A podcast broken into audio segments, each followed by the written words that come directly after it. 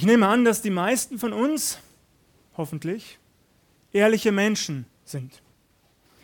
Und doch behaupte ich, dass wir nicht immer ehrlich miteinander umgehen. Ein Beispiel, um zu illustrieren, was ich meine. Stellt euch bitte einen Moment lang folgende Situation vor. Unser bester Freund riecht immer unangenehm nach Schweiß. Vielleicht nimmt er das gar nicht wahr, weiß das gar nicht, es ist ihm gar nicht bewusst. Und doch behaupte ich, die allermeisten von uns würden sich in einer solchen Situation nicht trauen, unseren besten Freund darauf anzusprechen. Stimmt das? Unsere Motive mögen edel sein, immerhin wollen wir unserem besten Freund nicht zu nahe treten, ihn nicht kränken, ihn nicht verletzen, ihm nicht wehtun. Aber mal ehrlich, dadurch ist doch niemandem geholfen. Unser Schweigen hilft doch niemandem weiter, weder unserem besten Freund noch uns. Er kann nichts gegen den unangenehmen Geruch unternehmen und wir müssen ihn auch weiterhin ertragen.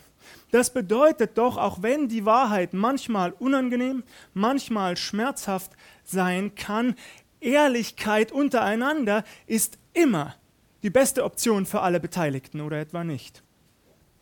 So sollte es sein, nicht wahr? Heute Morgen werden wir auf ein ähnliches Vorgehen stoßen, und zwar in Bezug auf den Umgang mit Sünde in unserem Leben. Hören wir einmal hin.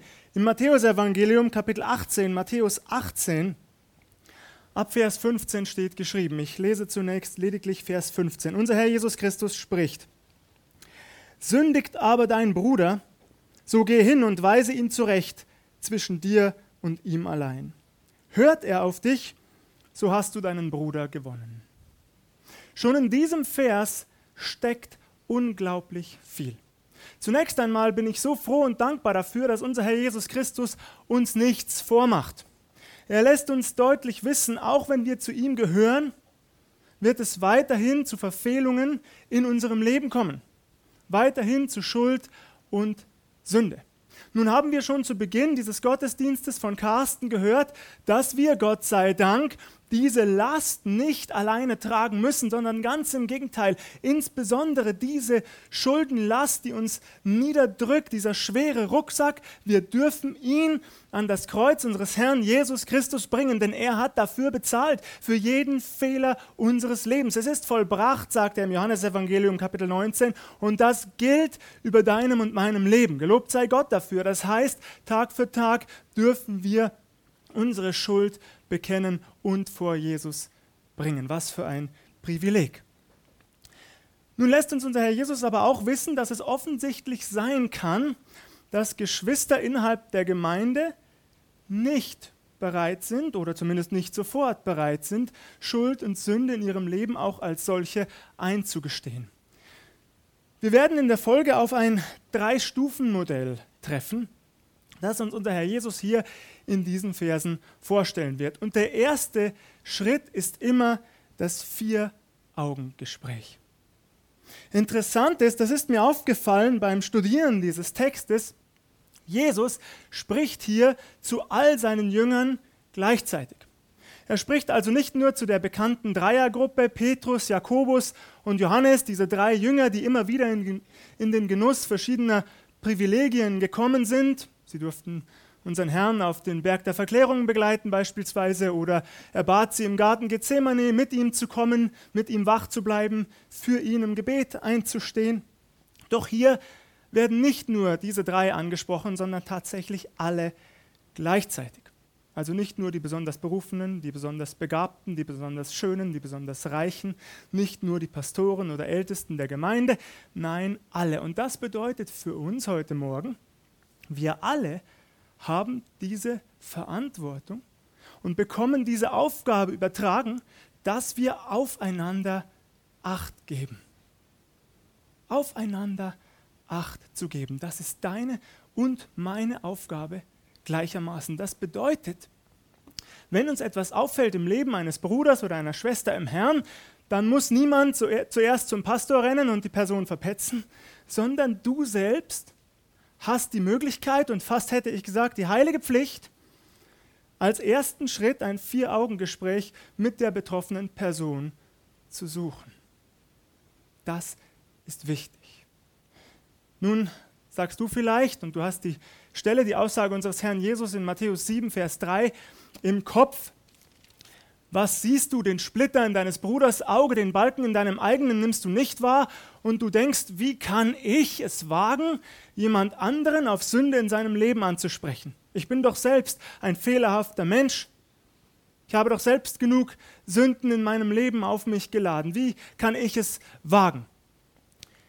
Das ist gut und wertvoll, wenn du so denkst. Ich denke, wir alle kennen die Redewendung, kehr vor deiner eigenen Tür. Ich muss euch gestehen, dass ich früher ein sehr rechthaberischer Mensch war und das bricht sich auch heute noch manchmal Bahn. Ich habe schon immer wieder einmal von meiner Frau gehört, kehr vor deiner eigenen Tür. Ja, und das ist gut so. Darauf hingewiesen zu werden, achte erst einmal darauf, was in deinem Leben nicht so gut läuft. Entferne erst einmal den Balken vor deinem eigenen Auge, bevor du zu jemand anderem gehst, um ihm mit dem Splitter in seinem Auge weiterzuhelfen. Das bedeutet für dich und mich, ja, identifizieren wir durch die Kraft des Heiligen Geistes in unserem Leben die Fehler und die Missstände, die er uns offenlegt, die er uns zeigt, die er uns offenbaren möchte, damit wir zu seiner Ehre ein heiliges Leben führen können. Das soll ja das Ziel sein. Das entbindet uns aber nicht aus der Verantwortung, wenn wir das erkannt haben und um die Kraft des Heiligen Geistes in unserem Leben gebeten haben, dass wir auch anderen weiterhelfen wollen auf dem Weg des Glaubens. Denn das ist wichtig, genau darum geht es hier. Dieses erste Vier-Augen-Gespräch hat nicht den Zweck, den anderen niederzumachen, herunterzuputzen, rechthaberisch und arrogant mit ihm umzugehen. Das ist nicht das Ziel unseres Herrn Jesus.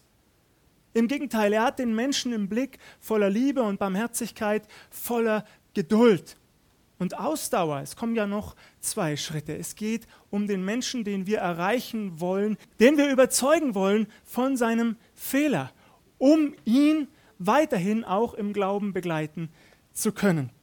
Ich dachte hier wiederholt an die tolle Begebenheit in Johannes 4. Viele von euch wissen vermutlich, was da steht. Johannes 4, dort trifft Jesus auf die Samaritanerin. Am Jakobsbrunnen trifft er auf eine Frau und im Verlauf des Gesprächs sagt er zu ihr, geh nach Hause, hol deinen Mann und kehr hierher zurück. Was sagt die Frau daraufhin? Sie sagt, ich habe keinen Mann. Nun weiß unser Herr Jesus es natürlich besser. Er ist dein und mein Schöpfer. Er kennt uns in- und auswendig. Er liest in uns wie in einem offenen Buch. Er weiß alles von dir. Du kannst ihm nichts vormachen. Das kannst du versuchen. Es wird nicht funktionieren. Er weiß alles. Aber das Schöne ist, ihr Lieben, wie viel Feingefühl und wie viel Fingerspitzengefühl unser Herr Jesus Christus hat im Umgang mit Menschen. Und das möchte ich gerne lernen, jeden Tag mehr.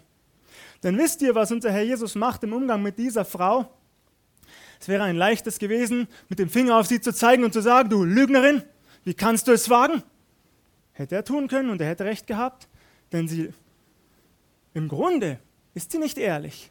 Aber was sagt Jesus? Er sagt, ja, du hast richtig geantwortet paradox. Er stimmt dir zu, er sagt, du hast recht geantwortet, du hast überhaupt keinen Mann, fünf hattest du, und der, mit dem du jetzt in wilder Ehe zusammenlebst, das sagt Jesus nicht so, aber im Grunde läuft es darauf hinaus, der, mit dem du jetzt unverheiratet zusammenlebst, ist nicht dein Mann, das hast du ganz richtig gesagt.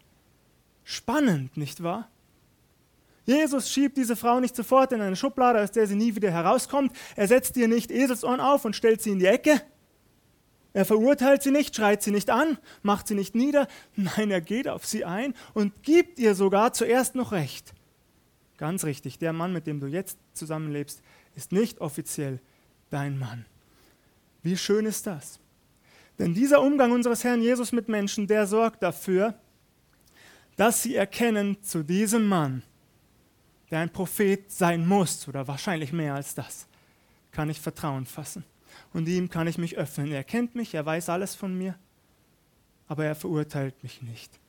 Jesus will Menschen gewinnen, darum geht es ihm. Und deswegen geht er mit Liebe und Geduld vor. Und das fasziniert mich jedes Mal. Wenn ich auf mein Leben blicke, wie oft ich versage im Gespräch mit Menschen, wie oft es bei mir vorkommt, dass ich zumindest in Gedanken mich über den anderen erhebe, da möchte ich wirklich lernen von unserem Herrn Jesus den Umgang und die Liebe mit Menschen und die Geduld, die unser Herr an den Tag legt. Denn das sorgt im Fortgang der Geschichte dafür, dass diese Frau etliche Menschen zu Jesus führt. Das finde ich toll.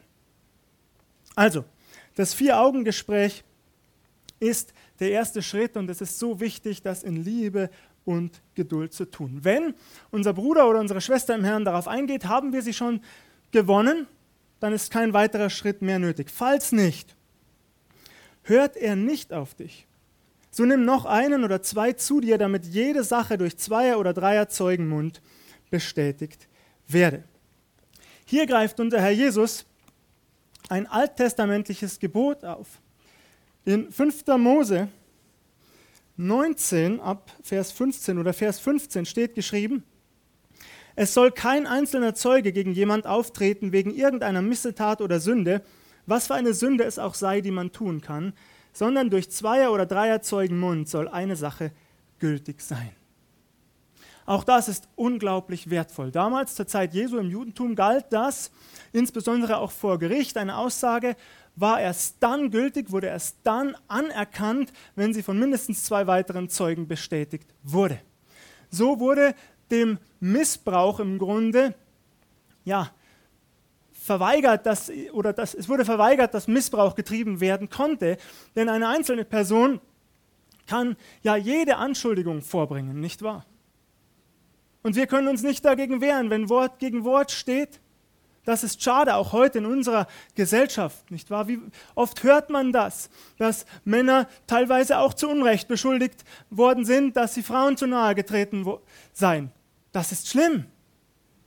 Wenn sich jemand nicht gegen einen Vorwurf wehren kann, Gott schiebt dem einen Riegel vor, so eine Anschuldigung, gerade auch die dramatischen, müssen von mindestens zwei Leuten bestätigt werden. Ich finde das gut und wertvoll. Und das bedeutet hier bei diesem zweiten Schritt, wenn die Person nicht auf dich hört, im Vier-Augen-Gespräch, dann sollst du mit zwei weiteren hingehen. Vielleicht mit dem Pastor, vielleicht mit den Ältesten der Gemeinde, mit Mitgliedern der Gemeindeleitung. Ganz egal, es sollen aber mindestens drei Personen sein, die noch einmal in Liebe und Geduld das Gespräch mit der betroffenen Person führen. Leider, so lässt es uns unser Herr Jesus wissen, kann es sein, dass das immer noch nicht das gewünschte Ergebnis nach sich zieht. Er sagt, hört er auf die nicht, so sage es der Gemeinde. Wenn also die betroffene Person auch auf die zwei oder drei Zeugen nicht hört, wenn sie nicht zur Einsicht kommen will, wenn sie ihr Leben nicht hinterfragen will, dann soll und muss als letzter Schritt die gesamte Gemeinde informiert werden. Ich weiß nicht, ob ihr das schon einmal erlebt habt, ich bisher, Gott sei Dank, noch nicht. Aber das bedeutet ja nicht, dass es nicht auch einmal sein kann. Das Wort Gottes hat nach wie vor Gültigkeit, davon bin ich überzeugt. Und wenn Jesus sagt, dieser Schritt soll im schlimmsten Fall eingeleitet werden, dann soll er eingeleitet werden. Aber vergessen wir bitte nicht, bitte vergessen wir nicht, deswegen betone ich es noch einmal, es geht hier immer um die Person, die betroffen ist, die wir voller Liebe im Blick behalten sollen. Auch eine Gemeindeversammlung hat also nicht den Zweck einer in Anführungszeichen heiligen Inquisition, die nur noch das Urteil spricht und dann sofort den Scheiterhaufen aufbaut und die Person verbrennt. Bitte entschuldigt, wenn ich etwas flapsig bin. Aber das ist doch nicht das Ziel der Gemeindeversammlung in einem solchen Fall. Das Ziel, das unserem Herrn Jesus vor Augen steht und das auch dir und mir vor Augen stehen sollte, ist immer, dass wir die Person wieder zurückgewinnen als Bruder und Schwester. Und das geht nur voller Liebe und Geduld. Das geht nicht, wenn wir sie niederknüppeln und niedermachen und mit dem Finger auf sie zeigen und sie bloßstellen. So funktioniert das nicht. Da erreichen wir höchstens das Gegenteil. Hört er auch auf die Gemeinde nicht. So sei er für dich wie ein Heide und Zöllner. Wahrlich, ich sage euch, alles, was ihr auf Erden binden werdet, soll auch im Himmel gebunden sein, und alles, was ihr auf Erden lösen werdet, soll auch im Himmel gelöst sein. Traurig finde ich. Aber es kann vorkommen, dass eine Person tatsächlich stur darauf beharrt, dass in ihrem Leben nichts falsch läuft. Dass sie keine Sünde getan hat. Und das keiner dieser drei Schritte wirklich Frucht bringt. Weder das Vier-Augen-Gespräch, noch das Gespräch mit den zwei oder drei weiteren Zeugen, noch die Gemeindeversammlung, die das mitbekommt und auch hört. Nichts davon bringt die Person zur Einsicht. Dann, sagt unser Herr Jesus, dann sollen wir unseren Bruder oder unsere Schwester im Herrn nicht mehr als solche behandeln, sondern als Zöllner und Heiden. Das heißt im Grunde nichts anderes als Gemeindeausschluss. Das klingt dramatisch. Und ja, zugegeben, das ist es zunächst auch. Hier müssen wir uns nichts vormachen. Paulus berichtet uns in 1. Korinther 5 von einem ganz ähnlich gelagerten Fall. Was in der Gemeinde in Korinth vorkam, ist wirklich schrecklich. Paulus spricht davon, dass eine solche Unzucht, wie sie unter den Korinthern herrschte oder zumindest von Einzelnen getrieben wurde, nicht einmal unter den Heiden, unter den Ungläubigen Sitte sei, nämlich dass ein Gemeindemitglied Geschlechtsverkehr hatte mit der eigenen Stiefmutter. Was für ein Frevel ist das und das mitten in der Gemeinde Jesu? Das Schlimmste ist daran, dass die Gemeinde dagegen eben nicht so vorgegangen ist, wie Jesus es empfiehlt sondern dass sie tatenlos zugesehen hat. Wir erfahren sogar in 1. Korinther 5 ab Vers 2, und ihr seid aufgeblasen und seid nicht vielmehr traurig geworden, sodass ihr den aus eurer Mitte verstoßen hättet, der diese Tat begangen hat? Denn ich, der ich zwar nicht leiblich bei euch bin, doch mit dem Geist, habe schon, als wäre ich bei euch, den verurteilt, der solches getan hat. Wenn ihr im Namen unseres Herrn Jesus versammelt seid, und mein Geist mit der Kraft unseres Herrn Jesus bei euch ist, sollt ihr diesen Menschen dem Satan übergeben zum Verderben des Fleisches, auf das sein Geist gerettet werde am Tage des Herrn.